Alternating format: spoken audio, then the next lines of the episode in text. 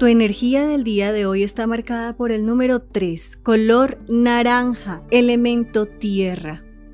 Es fundamental la fe, la fortaleza, la templanza y la tenacidad. Hoy es un día en el cual se van a presentar situaciones que no son muy positivas para ti en tu vida emocional y familiar.